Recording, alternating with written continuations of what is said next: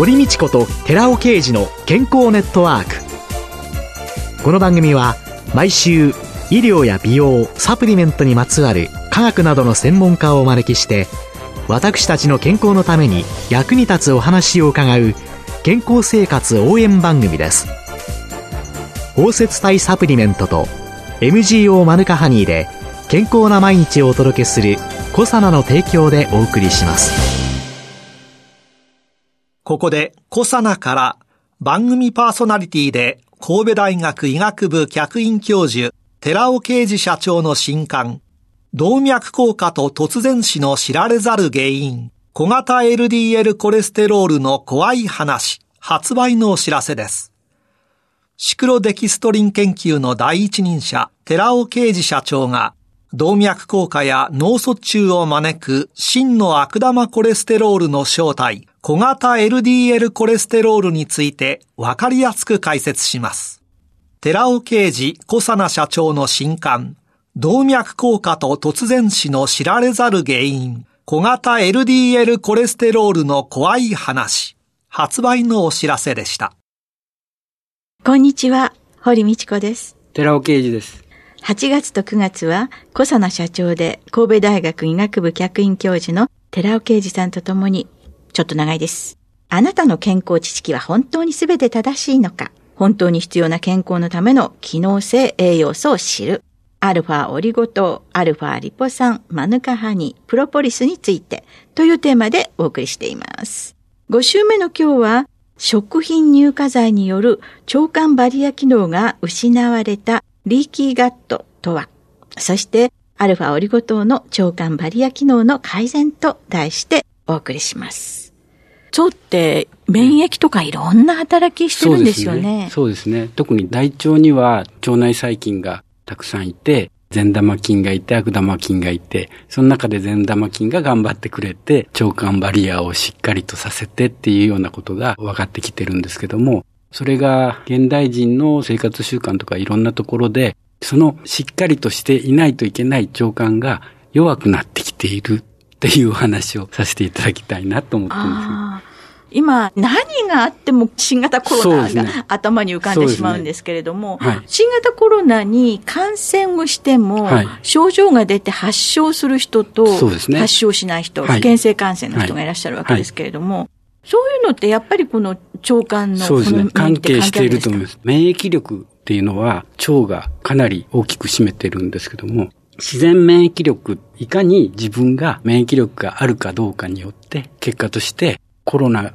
ウイルスが入ってきてもそれを防御できるか、うん、そうじゃなくって免疫力が弱いために重症化してしまうかっていうようなことが起こっているんですね。そうすると、その腸管のバリア機能っていうのが、やっぱりとっても大切。はい。その腸管のバリア機能、それが自然免疫につながるんですけども、いろんな生活習慣とか、いろんなことで弱まってしまったり、あるいはしっかりとした人もいるしっていうようなことなんですけどもね。そうすると免疫力を高めるにはどうしたらいいですかね、ええ、一つには運動することですね。激しい運動は逆に免疫力をやめてしまうところあるんですけども、ええ、適度な運動を毎日きっちりとしておくっていうのがこれが一つ。ウォーキングとかそういったものをすればすごくいいんですけども、激しい運動をすると、その分だけ運動によって活性酸素を発生させて、それが悪い方向に行くんですけども、よく免疫力っていうのは NK 細胞、ナチュラルキラー細胞って言うんですけど、これが自然免疫そのものを意味するんですけども、いつも笑っているとか楽しいことをしていると、その NK 細胞ってすごく増えるんですよね。一時期ね、癌の患者さんたちが落語を聞いたり、はい、いろんなところに出かけたり、そう楽しむっていうことが、癌、の免疫療法にいいんじゃないかそうですね。で、誰もが1万個ぐらい1日に癌細胞が発生してるんですよね。えー、皆さん1万個発生させてても問題ないじゃないですか。それは NK 細胞によるもんですね。ナチュラルキラー細胞というのが癌化したものを殺してくれちゃう。そうです。NK 細胞をやっぱり増やさないといけないんですけども、えー、それが笑いであるとか、楽しく会話することとか、一人で家に閉じこもってたらダメっていうことなんですけども、コロナ禍にあっては逆方向かもしれませんけどもね。少しでも外に出て皆さんと語り合うっていうことも、そういう意味では大事だということなんですよね。なかなかね、ステイホームということで、外に出ない。はい。でも何日も人と話してないわなんていうのは、決していいことじゃないですよね。そういうことなんですよね。せっかくね、いろんな機材が発達してきてるので、うんスマホだとか、いろんなもので、映像でおしゃべりしてもいいんですよね。それでもいいんですよね。だから、そういうような形で楽しむことをどうやって見つけていくかっていうのが一つ大事なことだと思いますね。はい。うん、その他には？食事ですね。これが現代人にとって、私は何とかしないといけないところだっていうことが最近の研究から分かってきたので。今の食習慣、食事の問題が免疫力とかいろんなもの、問題を起こしてる。腸管バリア機能を弱めてしまうっていうところにもつながるんですけども、最近コンビニで何でも好きなものを買えます。それを何日も置いてても、そのまま食べたい時に食べればいいというような形で今いられますけども、10年前だったらそういったことできなかったですよね。そうですよね。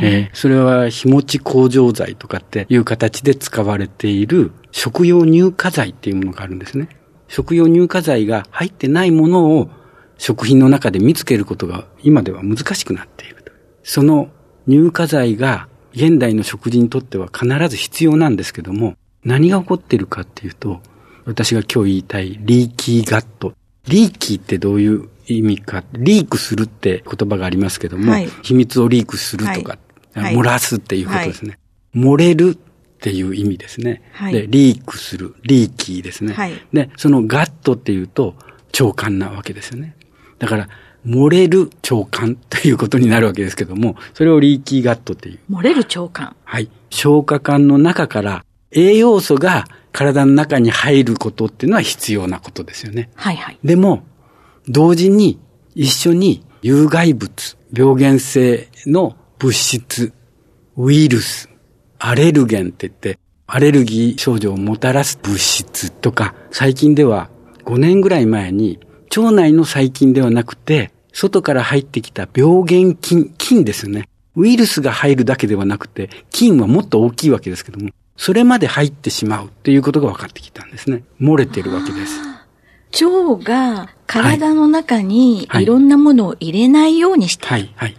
ところが、リーキーガットっていうことになると、はい、漏れるっていうのは腸の方に漏れていくんじゃなくて、腸の中の、普通だとトイレにさようならって言ってほしいものが、体の中に入ってきちゃう。入っていくという、そういう漏れるっていうことなんですけども、はい、それは腸管の構造を見ると非常によくわかるわけですね。腸管っていうのは上皮細胞がきっちりとお互いに膜を作ってるわけですよ。はい、くっついて、はい。で、くっつくところっていうのはタイトジャンクションっていうつなぎ目があるわけです。それできっちりとつながっているわけですね。さらに、その消化管を形成している細胞の内側に粘液層があるわけですね。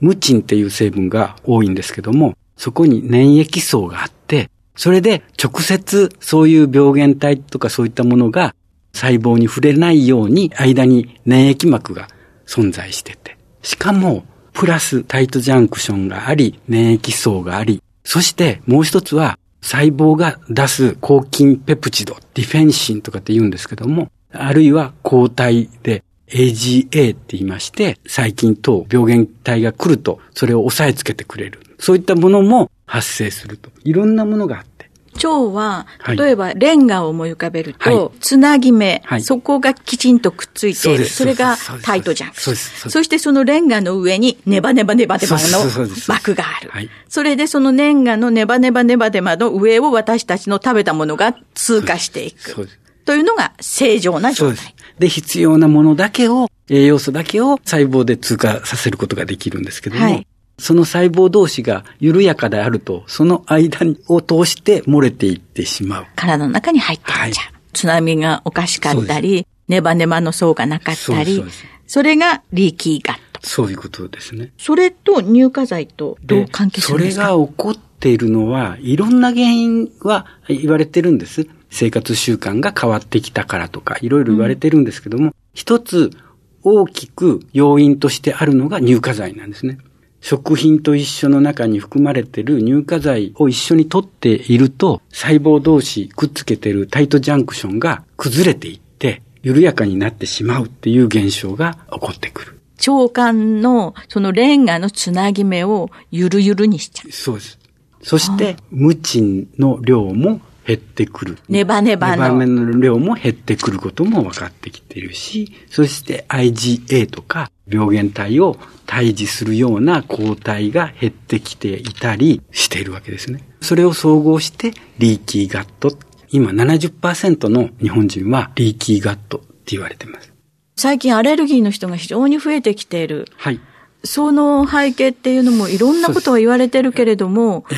その一つにも。ズバリそれを私は今日話をしたいと思ってたんですよ。ああ、ぜひぜひぜひぜひ。実際に日本国内で1年間に消費されている乳化剤の量って3万トンですよね。3万トンって言って分かりづらいと思いますけども、これは一応世界食品添加物専門家会議にかけられて、どのくらいの量を1日許容摂取量として取るべきか、それ以上取ってはダメだっていうところで、ADI、アクセプタブルデイリーインテイク1日許容摂取量っていう言葉があるんですけども、はい、それによると、物質によって違うんですけど、20mg とか 30mg 以上取ったらダメですよ。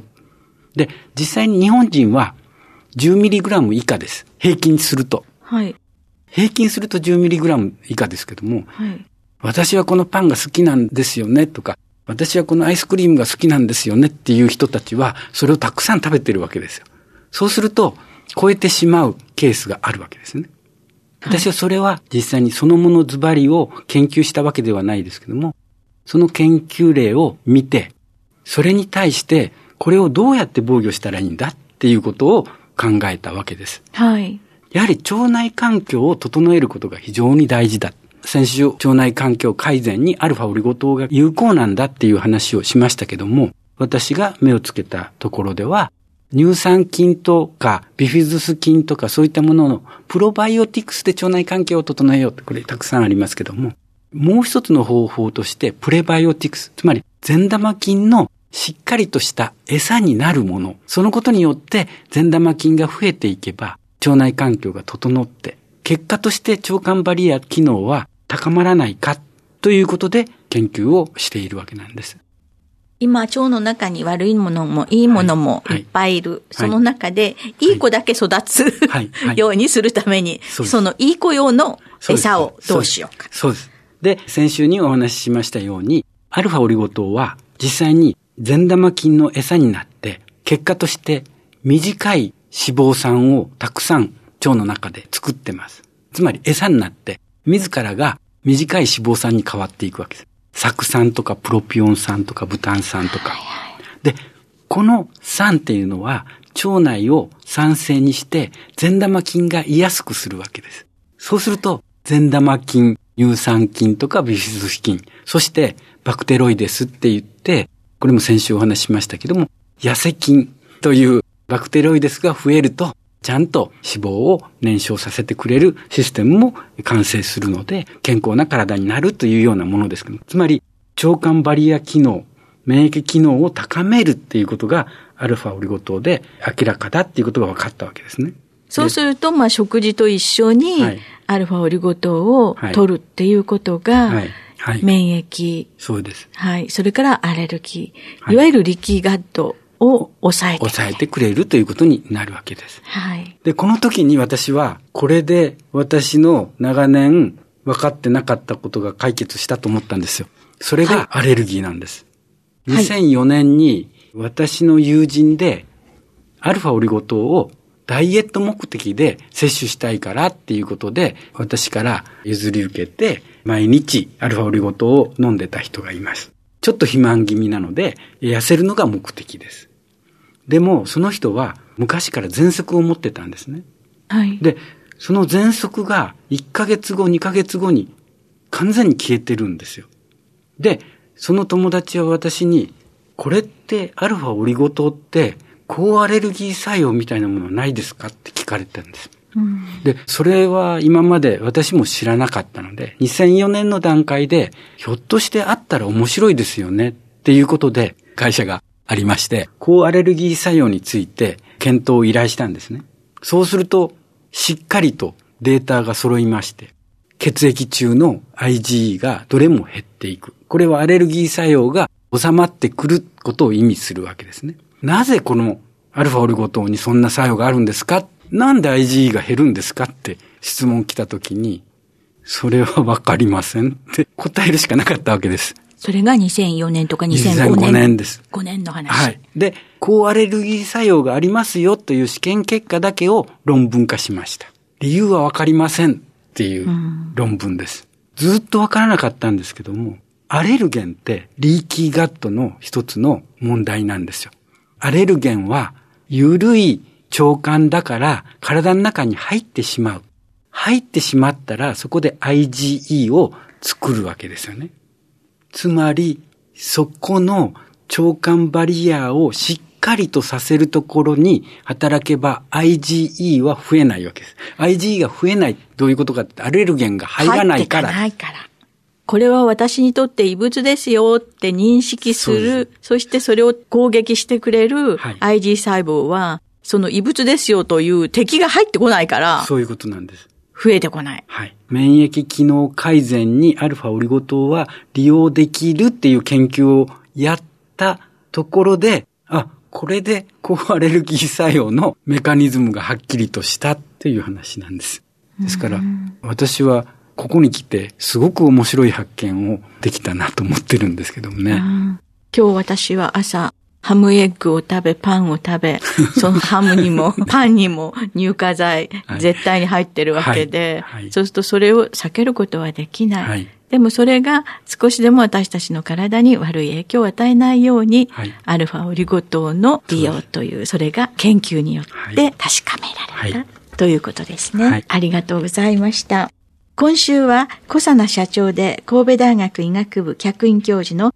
寺尾啓二さんと共に、あなたの健康知識は本当に全て正しいのか、本当に必要な健康のための機能性栄養素を知る、アルファオリゴ糖、アルファリポ酸、マヌカハニ、プロポリスについての5回目でした。食品乳化剤による腸管バリア機能が失われたリーキーガットとは、そしてアルファオリゴ糖の腸管バリア機能の改善と題してお送りしました。寺尾さんありがとうございました。ありがとうございました。